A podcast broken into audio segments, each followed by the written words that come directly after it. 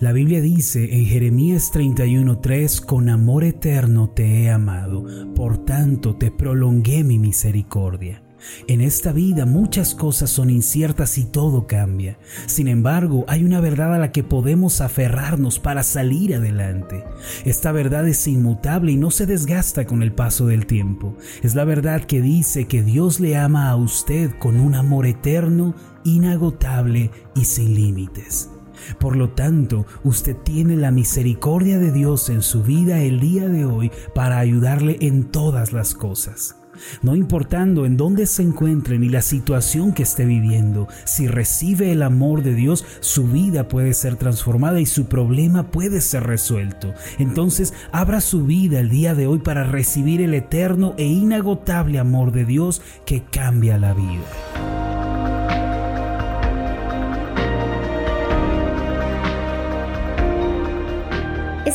Escuchando Meditaciones Ascender con el pastor Marlon Corona. Acompáñenos esta semana a escuchar la serie titulada Cómo enfrentar los problemas. El tema de hoy es A la manera de Dios.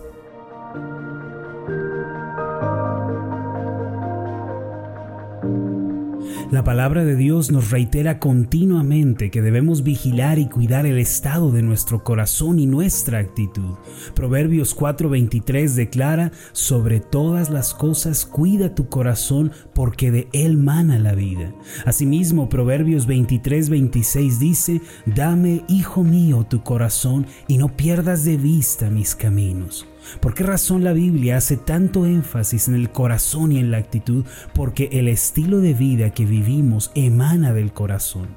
Es por eso que si nuestro corazón, que es nuestra mente, se encuentra lleno de negativismo, de ansiedad, de preocupación, llevaremos una vida negativa y opaca. Por otro lado, si nuestra mente se encuentra llena de bendición, de gozo, de paz y de esperanza, es obvio que llevaremos una vida feliz y plena. En realidad la vida se nos presenta en la manera en la que pensamos. Un proverbio hebreo muy antiguo dice que el corazón puede crear el cielo o el infierno. Esto significa que el corazón es, por así decirlo, el gerente general en la empresa de la vida.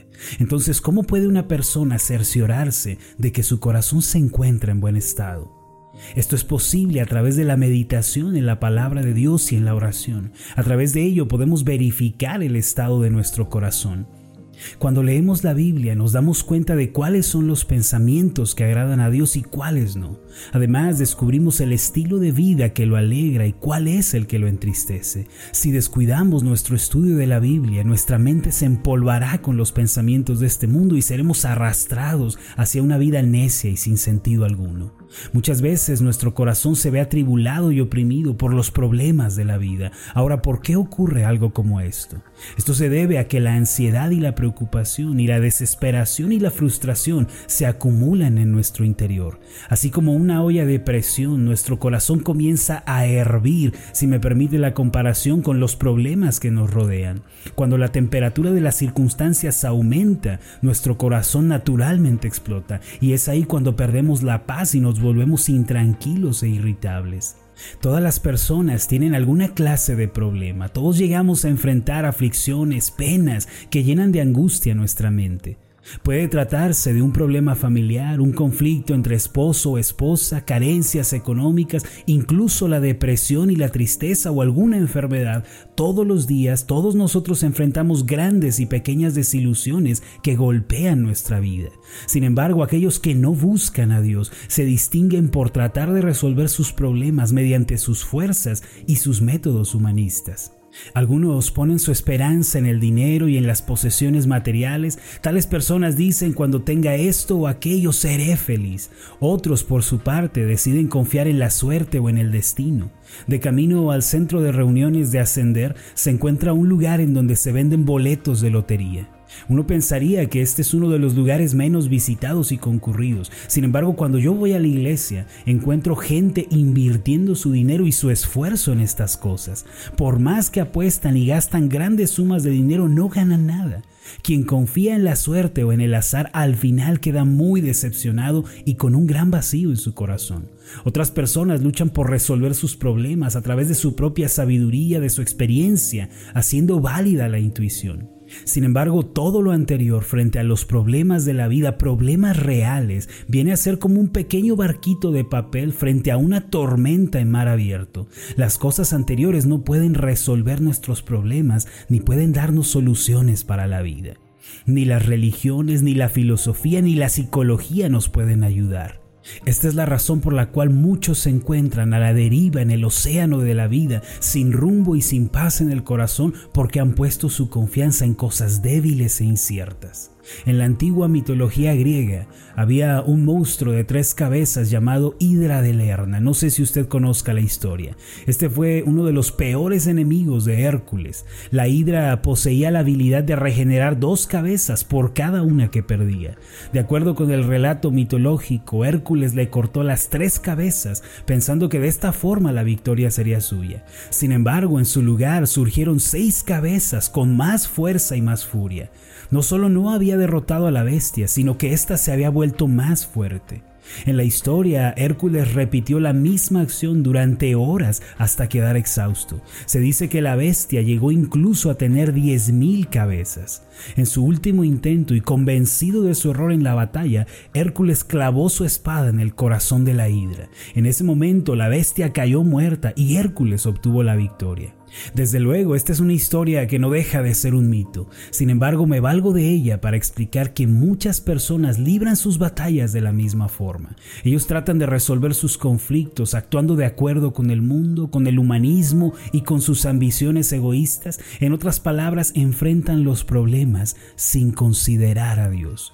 Muchas personas cortan la cabeza de un problema creyendo que será el final de su angustia, solo para darse cuenta de que éste se ha multiplicado y ha cobrado todavía más fuerza. A fin de evitar una lucha tan desgastante y tediosa, Dios provee para sus hijos una forma muy particular de resolver los problemas en la vida. Si llegamos a conocer la forma en la que Dios nos invita a dar solución a nuestros problemas y la ponemos en práctica, podremos ver la ayuda divina y así la paz volverá a nuestro corazón. Cuando Dios entra en nuestra vida y nosotros le cedemos el control, un cambio se produce. No es que los hijos de Dios no se desesperan ni se desaniman. Los cristianos también sufren afanes y problemas cada día. Sin embargo, la manera en la que los hijos de Dios enfrentan la vida es muy diferente. Mientras el mundo ofrece sus ineficaces métodos y formas de resolver los problemas, los cristianos consultamos a Dios y dependemos de Él para todas las cosas. Está escrito en la Biblia, en el segundo libro de Crónicas, capítulo 7, versículo 14, lo siguiente si mi pueblo que lleva mi nombre se humilla y ora y me busca y abandona su mala conducta, yo lo escucharé desde el cielo, perdonaré su pecado y restauraré su tierra. El pasaje anterior, aunque corto, nos muestra el mapa que nos guía hacia la sanidad, la felicidad y la restauración. Todas las personas en este mundo necesitamos ser sanadas y restauradas. No solo me refiero a la salud física, sino a la sanidad en todas las áreas de la vida. Necesitamos sanidad en nuestro espíritu, sanidad en la familia, en los negocios, en la vida personal, en las relaciones, asimismo en el cuerpo y también en las emociones. Hoy más que nunca requerimos y necesitamos sanidad. Puede que se pregunte, ¿cómo puedo recibir esta sanidad de parte de Dios? ¿Cómo puede ser sanada la tierra de mi vida y de mi corazón? Durante esta semana quiero pedirle que me acompañe en un estudio y reflexión sobre este pasaje de segundo de Crónicas 7:14, que es el mapa a la sanidad y la felicidad. Acompáñeme los días siguientes y descubramos la manera en la que Dios sana nuestra vida y nuestra tierra. Permítame hacer una oración por usted. Amado Dios y Padre Celestial, vivimos en un mundo que está rodeado de problemas, de aflicciones, de situaciones límite que nos superan. Sin embargo, te quiero pedir en el nombre de Jesús que nos ayudes a no acudir a los métodos humanos, a las fórmulas del hombre, a no valernos por nosotros mismos, confiando en el dinero, en la posición, en la filosofía o la psicología. Por tu gracia, concédenos el aferrarnos a ti, el buscar tu rostro y hacerlo a la manera en la que tú lo has trazado. Que nuestra confianza solo se apoye en ti, Señor, para todas las cosas. Concédenos concédenos tu gracia, en el nombre de Jesús. Amén y amén. Antes de finalizar, lo invito a hacer la siguiente declaración. Repita después de mí. resolveré mis problemas y enfrentaré la vida a la manera de Dios. Amén.